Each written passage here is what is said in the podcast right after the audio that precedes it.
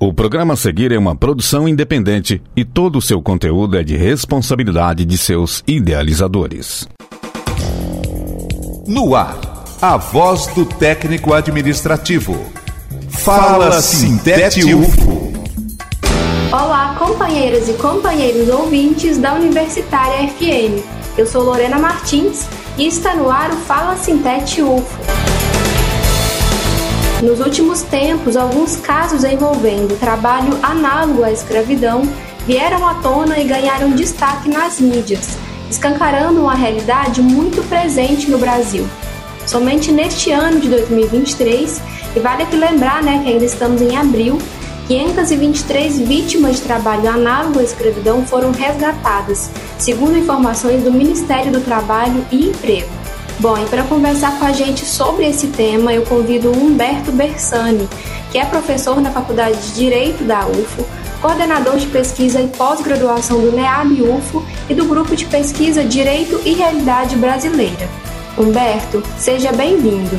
Olá, ouvintes do Fala Sintete UFO. Estou aqui para comentar um pouco com vocês um tema bem sensível ao nosso país e que se faz, infelizmente, ainda parte da nossa realidade: o trabalho escravo. Sabemos que nos últimos tempos ganharam destaque na mídia algumas denúncias envolvendo o tema do trabalho escravo, não é? Mas é, infelizmente é a nossa história, ela é atravessada por essa prática. O Estado brasileiro já legitimou legalmente, nós já tivemos então a sustentação do trabalho escravo no nosso país e não podemos negar o fato de que essa prática contribuiu decisivamente para a própria construção do Estado Estado brasileiro. Então, hoje nós temos uma lei que representa aí uma tentativa de eliminar essa prática, não é? Então nós temos a chamada é, situação análoga à escravidão, como o Sintete me encaminhou aqui o pedido, usando essa expressão, é uma prática que pode ser identificada seja no meio urbano ou rural, em qualquer setor ou categoria profissional. Importante lembrar que o Código Penal brasileiro, por meio do artigo 149, e esta redação foi dada por uma lei datada de 2003, o nosso Código Penal reconhece quatro situações como passíveis de serem caracterizadas como trabalho análogo à escravidão. Vamos a elas. A primeira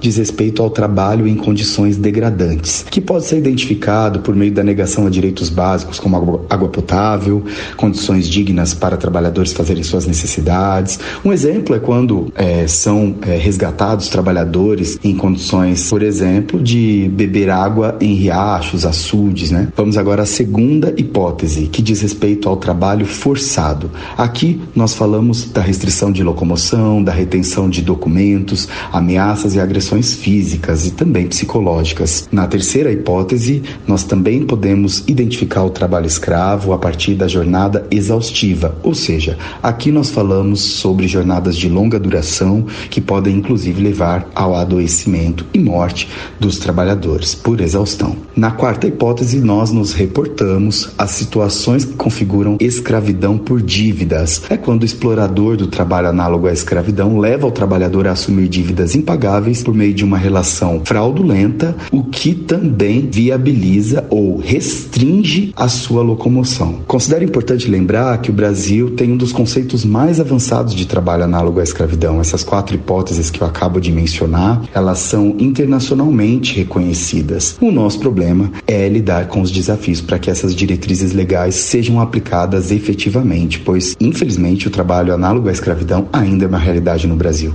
Aqui nós não podemos desconsiderar como nosso passado colonial ainda segue a reproduzir a sua lógica. Eu lembro, nesse sentido, que os recortes de raça, gênero e classe nos levam a compreender que o perfil do trabalhador submetido a essas condições criminosas criminosas e violentas compõem majoritariamente a população negra e periférica. No trabalho escravo, é, no âmbito doméstico, por exemplo, as mulheres negras são as principais vítimas. E é importante saber reconhecer para denunciar.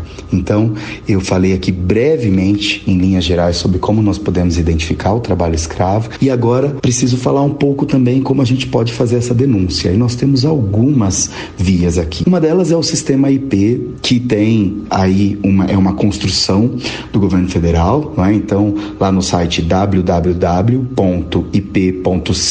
cite com S de sapo também, tá .trabalho.gov.br, ali é possível fazer a denúncia, ou ainda de modo presencial nas unidades do Ministério Público do Trabalho ou em superintendências regionais do trabalho e emprego. Pelo telefone também é possível efetuar essas denúncias mediante o Disque 100. Eu espero que essa nossa conversa tenha sido positiva no sentido de demonstrarmos como essas práticas podem ser reconhecidas para que assim a gente também possa contribuir no enfrentamento ao trabalho análogo à escravidão no nosso país. E esse foi o Fala Sintete UFO dessa semana.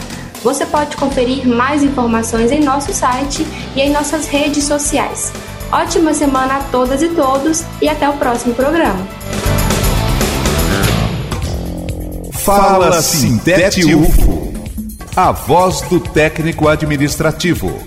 O conteúdo que você ouviu é de uma produção independente, sendo assim de inteira responsabilidade de seus idealizadores.